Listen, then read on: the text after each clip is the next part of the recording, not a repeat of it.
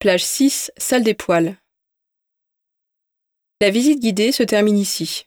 Elle se poursuit par une visite libre, à votre rythme. Si vous êtes accompagné, vous pouvez continuer à explorer cette salle avec prudence. En effet, faites très attention aux obstacles à hauteur du visage. Six jambages en bois soutiennent des poutres sur un des côtés de la salle.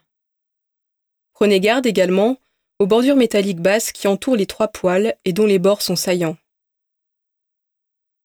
Attention aux planchers qui présentent parfois un dévers ou des seuils en travers. Attention enfin aux trémies des deux escaliers qui montent des gueules de charge.